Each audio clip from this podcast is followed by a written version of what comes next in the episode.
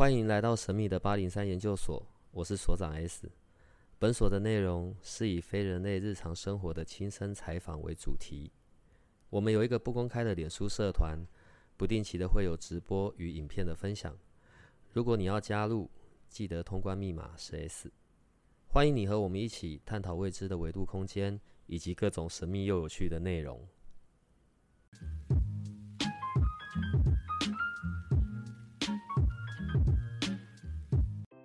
各位八零三的研究生们，大家好啊！今天大家听到是小帮手开头，就知道这又是紫微斗数的一集。那在上一集我们介绍了十四颗主星中的其中三颗，分别是天机、七杀还有太阳。那所以我们还剩下十一颗星。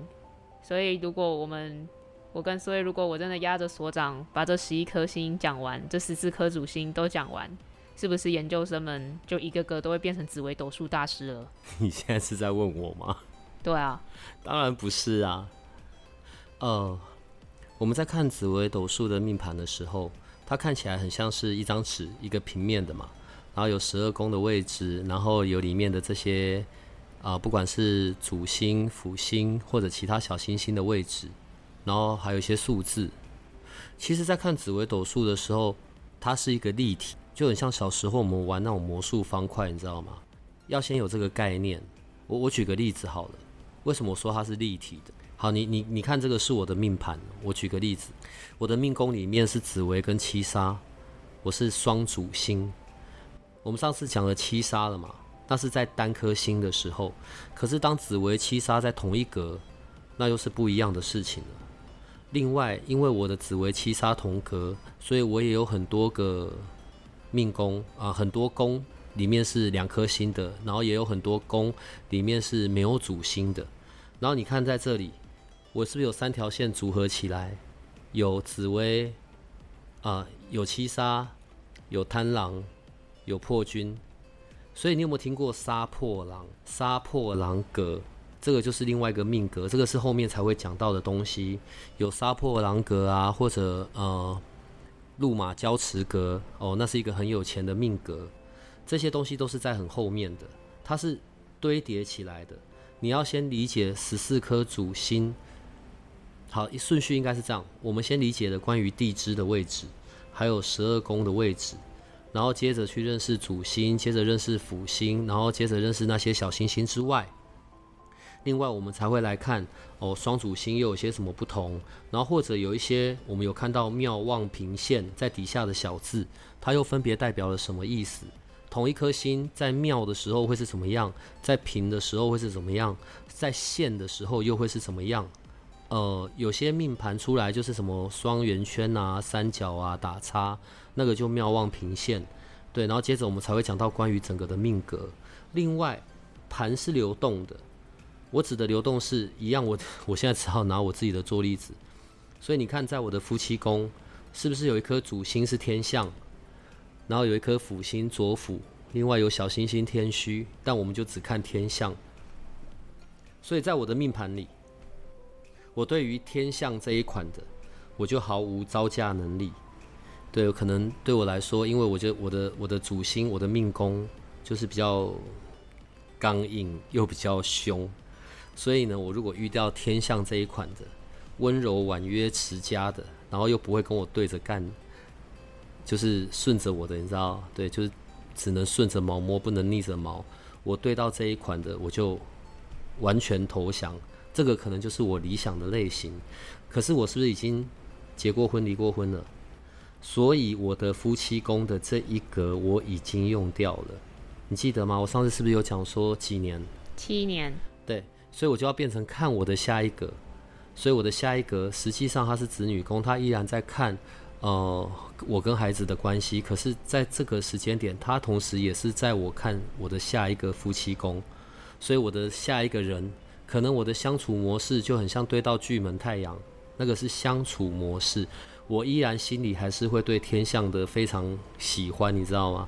对，可是我的下一个，我跟他的相处就会很像是太阳巨门那边就是相处模式，结果我又用掉了这一个了，我又换了一个，也超过七年，所以那一个变成跑到我的财帛宫了。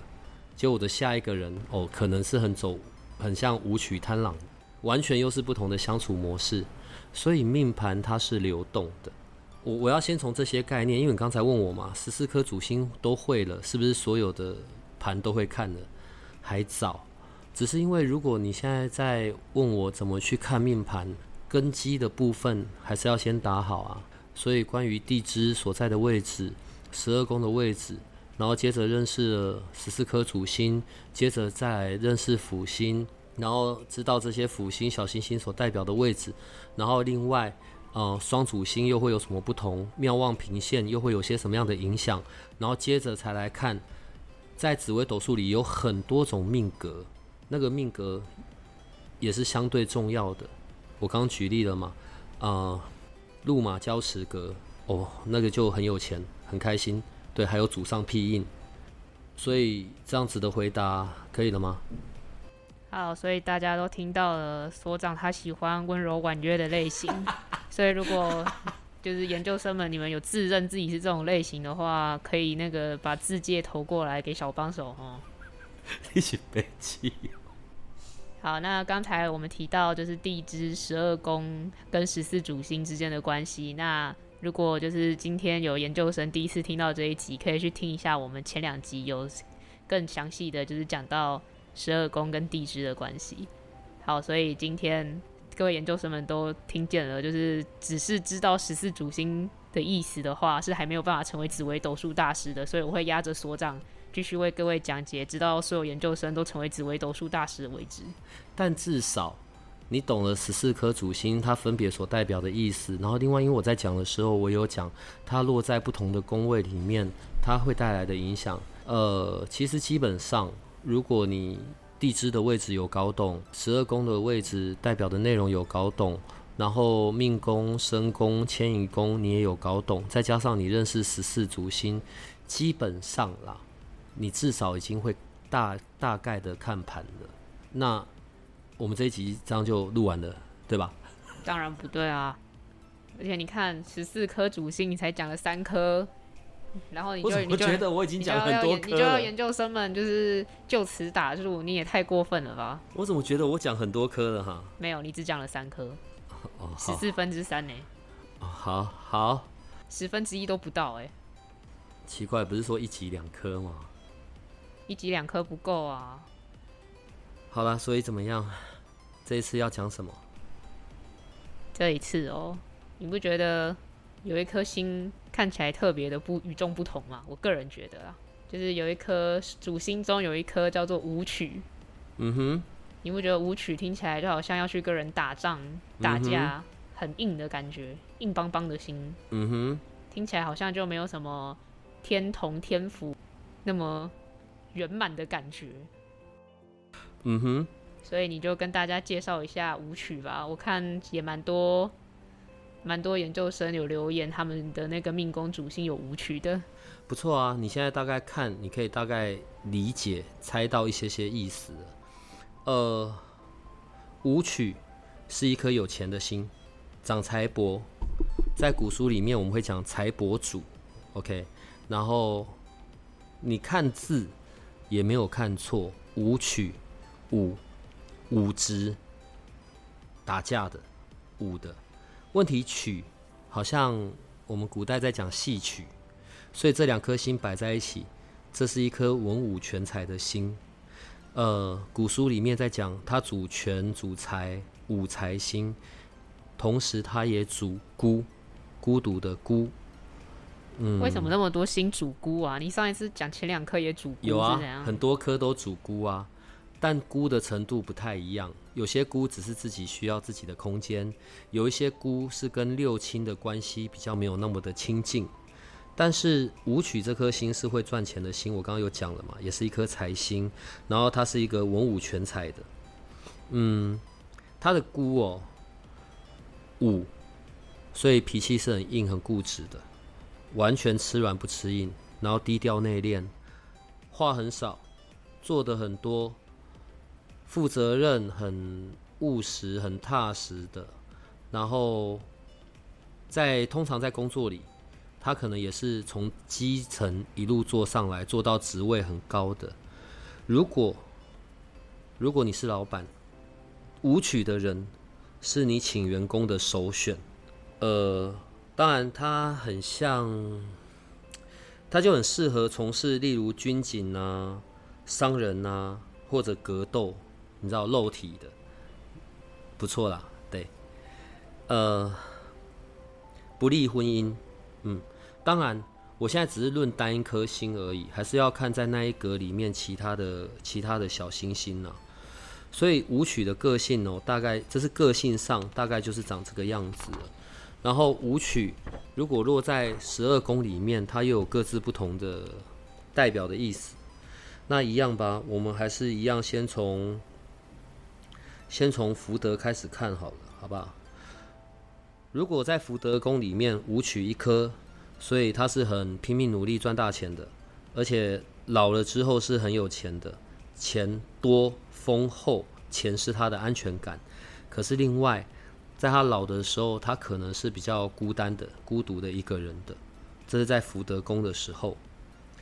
如果舞曲落在父母宫，呃，我是不是有说过，父母宫其实是看跟爸爸的关系嘛？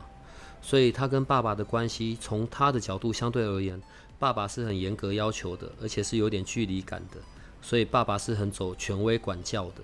但是爸爸是很为家里负责任的，爸爸是会很顾家的。如果舞曲落在兄弟宫，妈妈是一个文武全才的女强人，然后要求会很高，而且很会赚钱。然后如果是看兄弟姐妹的话，兄弟姐妹是能力强，但是一样会是有距离感的。我我我从头到尾都没有讲。不不相爱哦，我只是说是有点距离感的，可能都是很需要有些空间的，在关系上会是比较背离的。如果舞曲在夫妻宫哦，所以你的这个配偶他是要求高，然后有点吹毛求疵的，对你，对，而且他跟你可能有点距离感的，但他的能力本身也会是很强的。呃，舞曲落在夫妻宫里。有可能，我现在只是讲有可能，有可能是不结婚，或者已经离过婚，就是在对婚姻上面是比较不利的。好，我每次都要一直重复这个话，这是论单科的时候，问题你是要还是要看那一格里面其他的一些星星。舞曲如果落在子女宫，嗯，儿女的能力强，很有成就，但一样。距离感，舞曲这颗星跟六亲的距离都是有一点的。然后另外，你的这个子女，他是属于晚成大器型的，所以如果舞曲落在你的子女宫，作为家长的你就要有耐心，但他的能力绝对是很好的，呃，晚发晚熟型的。如果舞曲是落在财帛里，我刚刚是不是有讲这是一颗赚钱的心？所以他是很得位，他是收入会很好的，嗯，拼命赚钱的，赚钱是他的置业，并且在中年之后财运都会一直很好。财帛宫，如果舞曲落在极恶宫里面，舞曲本身是属金，所以你可能就要留意的是肺啊、呼吸系统啊、大肠、直肠、骨头、脊椎，甚至可能会有皮肤过敏、鼻子过敏一些过敏的这个部分。如果舞曲是落在迁移宫，有贵人出外，尤其是出外，可能就会有那些权贵的帮忙啊，贵人的相助，然后很适合经商，经商会发财。如果舞曲落在朋友宫，就是我们讲的仆役宫，呃，可以合伙，但钱一定要弄清楚。怎么分润啊、比例呀，这些一定要弄清楚。舞曲的人，舞曲落在仆役宫的人，是适合跟人合伙做事的。如果舞曲是落在官禄宫里，所以那就是呃文武全才。我刚前面有讲了嘛，军工教非常适合，也或者它是可以很适合做金融业啊，然后呃银行业啊这种跟财务有相关的部分。如果舞曲啊是落在田宅，可能就没什么主业了，可能就没什么主业留下来东西。但是自己自产的这种运是很好的，非常适合自己自产，因为本来就会赚钱嘛。所以最后我们就来看，如果舞曲是在命宫，所以他是会很照顾六亲的，他会很照顾家人的，他是很负责任的。但是就能者多劳，家中的事都跟他有关的。刚刚讲了其他那些宫，所以你有发现吗？在跟六亲有关的部分，都是比较孤立的，不是没有爱，千万不要误会我的意思，只是就是表达的方式上面，可能不会是那种很黏着、很亲近的勾肩搭背、搂肩啊、勾手啊那一种的。然后另外，如果舞曲在命宫，就留意婚姻吧，可能就晚一点再结，然后或者是先登记。好，所以这是舞曲的部分。啊，这样录完了吗？还没，远得很。你怎么可以这样子？这是研究生们不停敲碗的，这不是为了我，是为了研究生们。明明就是你在那边。所以听起来舞曲好像的确如如他的名字，就是一颗硬邦邦的心。它不是最硬的，它相对还柔软了一点点。它不是最硬的啦，最硬的不是这一颗，对。但它是一个很好文武全才、很赚钱的一颗心，武财神，你知道吗？好吧，那既然我们讲到了五官这样子的一颗心，那有另外一颗心，我觉得它的名字听起来也好像跟官位有关，就是我们的廉贞。它听起来就很像那种清官，很清廉，然后做什么事都很公平的那种感觉。我有搞错吗？我只是从名字去看而已，实际上到底是怎样我也不知道，所以错了，研究生们也不要怪我。嗯，好吧，你很会挑了。好，廉贞，嗯，廉贞也算是我之前讲过二药的其中一颗。呃，他是有胆的，他也不怕做坏事，但他本身不是坏的。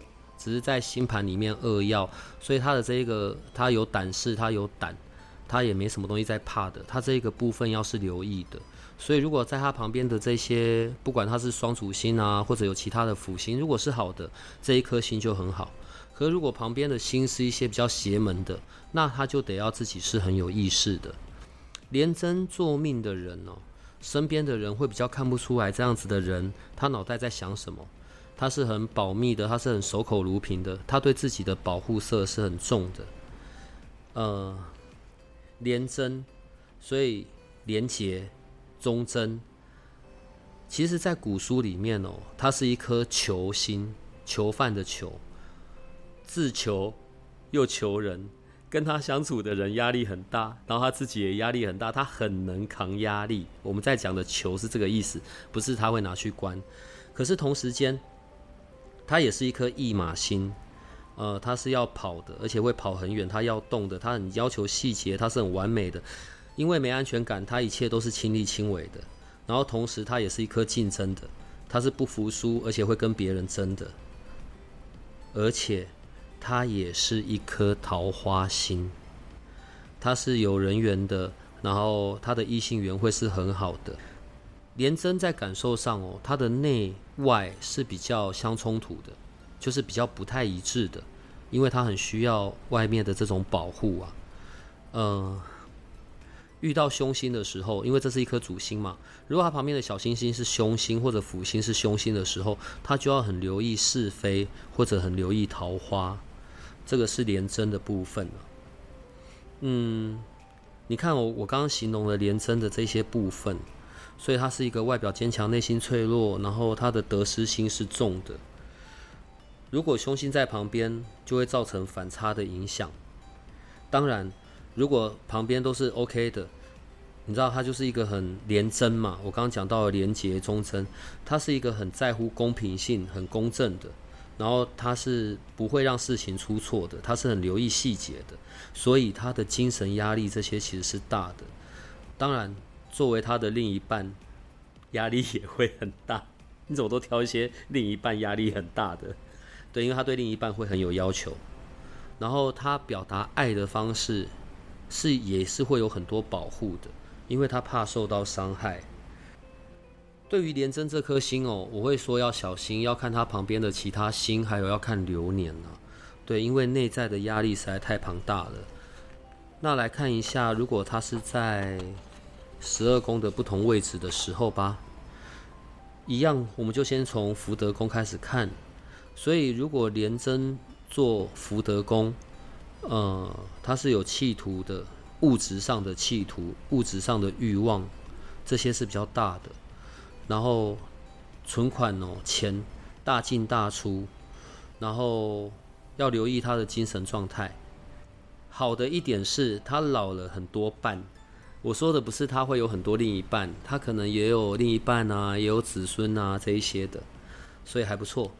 如果连贞在父母宫，表示他的爸爸也是一样很威权、很管教的，同时间他的这种威权管教是很保护的，就是我不要我的儿子、我的我不要我的女儿有一些外来的干扰啊，或者去做隔绝。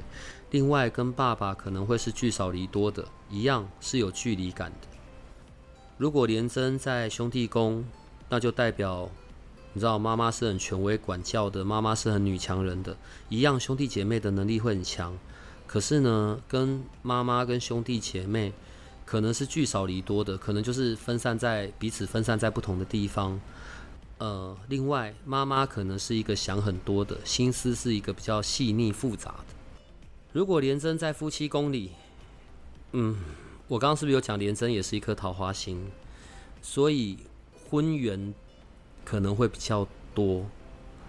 呃，而且啊。很容易出现在相处上，是因为对配偶的那些要求跟规定。如果这种情境，当然适合的方式，可能就是你知道，呃，远距离的恋爱，对，但也不能都不见了，好不好？OK。如果连贞在子女宫，儿女聚少离多，儿女的能力是好的，会有成就的，而且生女儿的几率是比较大的。如果连贞在财帛宫里，哦，收入高，而且一定是要往外跑的，就是要做很多事，勤劳得财。对，如果连贞在极恶宫哦，廉贞的属性就比较奇妙，呃，属土、属木、属火，不管是神经系统啊、肝胆啊，或者属土的脾胃啊、属火的心脏、心血管啊，呃，小肠、眼睛、皮肤啊，这一些都是要留意的。另外，如果廉贞在极乐宫，有一些疑难杂症的疾病，或者是比较容易需要动手术的、血光的，这一些都是廉贞在极恶宫的人要小心的。如果廉贞在迁移宫，一样出外会有权贵相助，有贵人呐，但是一样小心桃花，小心口舌是非、官司是非。小心血光，因为廉贞是一颗很冲动的心。如果廉贞在朋友宫，就是仆役宫的话，千万不要合伙，合伙容易有官司是非。不管是呃你们原本谈的原本的计划跟内容不同，或者是自己主观意识上的，对，就别合伙就好了。如果廉贞在官禄宫的话，很好啊，收入高，职位高啊，一样很适合军公教，但是它很适合跟法、法律的法有关的，法律律政体系都非常适合连贞在官禄宫的人，或者在外商公司、外资公司，因为洞中得财嘛，然后也可以在这些大大公司往法务的方向去走。另外，他也很适合当艺人，或者是媒体。跟美学艺术有关的，都很适合廉贞在官禄宫的人。如果廉贞在田宅宫，呃，一样不太会有什么主业。我在这边讲的主业指的是祖先留下来的。然后，如果要自产的话，呃，四十岁之后是很好自产的。另外，就要留意在文书上的这些官司是非。最后来看命宫吧。所以，如果连贞做命，哦，可能就是。一样嘛，六亲比较无缘，是有距离感的。一直在讲留意桃花，因为它本身是一颗恶药。嗯，桃花多，人红是非多，就要小心。然后连贞也是一个控制欲比较强的，所以他是会照顾家人的，但是他也会要控制家人。嗯，所以连贞做命的同学，就可不可以让自己是轻松一点的？如果你是女生，连贞做命。你看我前面讲的这一堆很辛苦吧？对，所以挑另一半的时候好好挑，对，挑到一个可以互补的另一半就还不错。所以，请问我连真讲完了，这样可以了吗？为什么我感觉我们一直在讲，就是那种好像就是亲密关系上有点不能那么亲密的心啊？我们就不能讲一点比较快乐的心吗？就是什么跟家人每每周末都出去玩啊，然后可能跟男女朋友每天都在床上滚来滚去之类的，有那种心吗？你下一课要讲什么？我觉得我们有很多天开头的心诶。那你要讲哪一颗？我们上次讲了天机，那我们这一次讲天福好了，希望它是一颗比较快乐的心。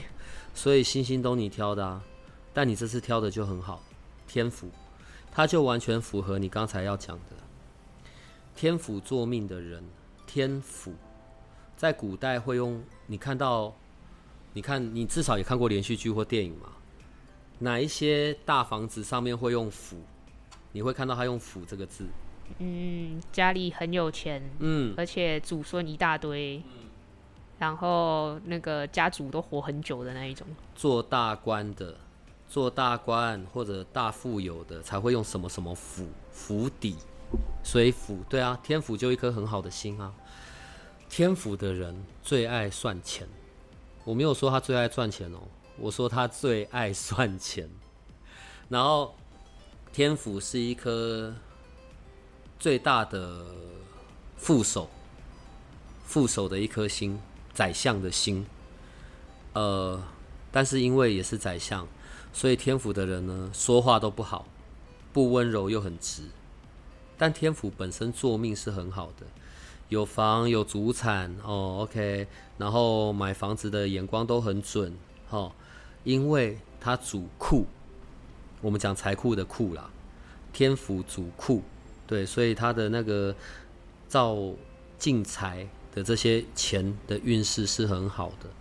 又要再讲一次了，我现在都只有论单颗星，没有看其他辅星或者看流年，OK，然后而且他也是一个很主才艺呀。他是一个很慈悲的一颗心，虽然嘴巴很不好，天府的人，呃，他本身掌权，但他不带权，因为我刚刚是不是讲他是一颗，他是最大的副手格宰相，对他会管，但他本身并不带，所以如果如果在我们刚刚讲的关系里面一样，就要看另一半了。但他很好，天府很好，逢凶化吉，又有钱，然后对钱是很敏感的，而且呀。如果你的另一半呢是天府的人，基本上你要用钱就很难但是你可以放心，对，因为他就是一个守财奴，你知道，就是他很爱把钱收到库里面，他也不会乱花，他会顾好好。所以如果你的另一半是天府的，你们大家都不用担心老了吧？对，因为他什么都把你管好好的这样子。如果天府在十二公里，一样吧，先看福德吧。所以天府的人是很务实、很稳定的。然后存折里面是有钱的，然后而且可能是有祖产的，祖产的可能性高了一点。然后老来是有伴的，不管是那一种身旁的另一半啊，然后或者是子孙满堂的。如果天府是在父母宫，所以父亲是很照顾我的，而且都会很协助我的，父亲跟我的感情会很好的，但是会管我。OK。如果天府在兄弟宫里，就妈妈是女强人，妈妈跟兄弟姐妹都是很帮助我啊，照顾我啊，对。但是跟妈妈就是可能比较不会有那种啊手牵手啊勾着手的那一种，一样是有点距离感的。如果天府落在夫妻宫，嗯哼，嗯，如果是男的，所以你的你的夫妻宫是天府，你的另一半是很贤惠贤淑的。如果你是女生，你的天赋在夫妻宫哦，那你是被很，你是被很依赖的，对，你们是很黏的啦，好不好？对，所以彼此会互相照顾啊，帮助啊，协助啊，一切都很美好。唯一的一个问题，天府的人是不太浪漫的，对，你们就不用想太多浪漫的事，务实稳定嘛。好，如果天府在子女宫，就。儿女是很要孝顺的，然后呃对钱财一样是很保守的，而且有可能生儿子的机会是比较大的。如果天府在财帛宫里，收入高，贵人相助，对，而且女命，如果你是女生，老公会把钱给你。好了，不代表全部啦，机会会是高的，因为会得夫财嘛。如果天府是落在极乐宫，天府属土，所以可能脾啊、胃啊这些是比较弱的。问题是因为天府又是一颗消灾解厄的心，所以平安呐，小问题，但不至于到很危险。如果天府在迁移宫，哦，出外是很平安的，然后又会有贵人相助。如果天府是在朋友宫，也就是我们讲的仆役宫的话，也是适合合伙，并且合伙得财。因为天府只会做一件事，数钱。你太困难的事交给他，他也不会弄，你也不会想交给他，但他会把钱顾得好好的。好，如果天府在官禄宫，那就代表着这个人他可能职位是很高的，而且他是一个很好的幕僚，很好的副手。财会啊、银行啊、金融、土地代书，所有跟房屋、跟钱有关的事，天府都很爱，你也可以放心交给他。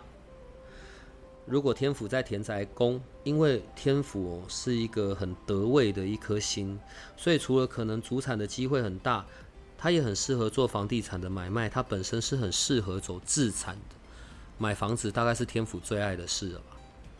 所以最后来看天府在命宫吧。所以天府在命宫的人，六亲都是贵人，然后本身是很孝顺的，会顾家的，很协助六亲的，乖巧的。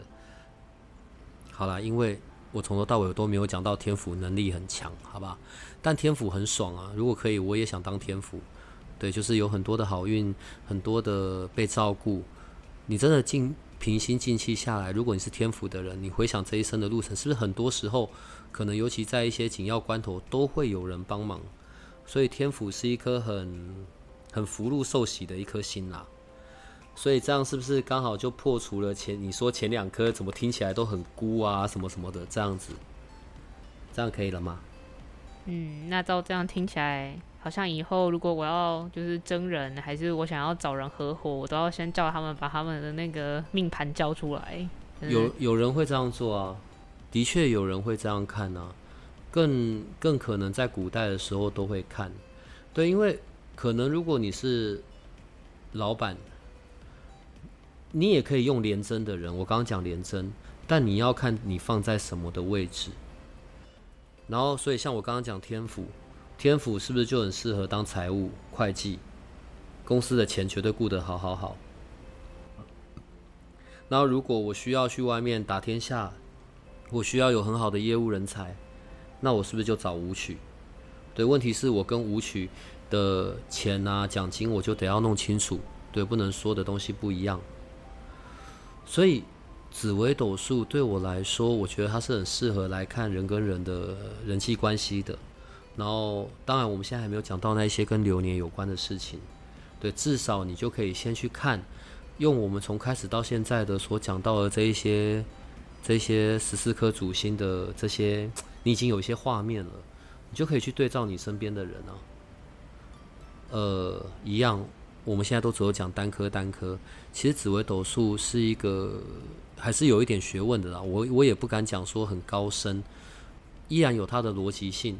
只是所有的秘密是当你的命盘出现的时候，他们所在的位置，然后以及其他的那一些星星所带来的好的干扰或者是不好的干扰。它影响的层面，你还是要看整张命盘。只是认识主星，你就好像可以对照你身边的人了。今天的三颗我讲完了，所以请问可以了吗？嗯，今天的可以了，还有下次的。再说吧，你赶快做结尾。好，大家看，所长就是这样，每次都这样。那总之，我们今天就介绍了三颗星。那还是一样哦，就是大家有兴趣的时候，就是可以在跟朋友聚会的时候啊，还是跟家人聚餐的时候，把大家的命盘掏出来聊一聊。但是也不要太迷信哦，而且尤其是我们现在只介绍了单颗的星，我们还没有把就是最复杂、最该看的那一些部分，就是跟大家讲解。所以，等一下，等一下，我我不是讲完十四颗就好了吗？我我没有要再讲什么三方四正、妙望平线这些东西。不行，不可以，就是为了研究生。你要记住，这是你不为了用现在什么都压研究生三个字。好了好了，赶快做结尾吧。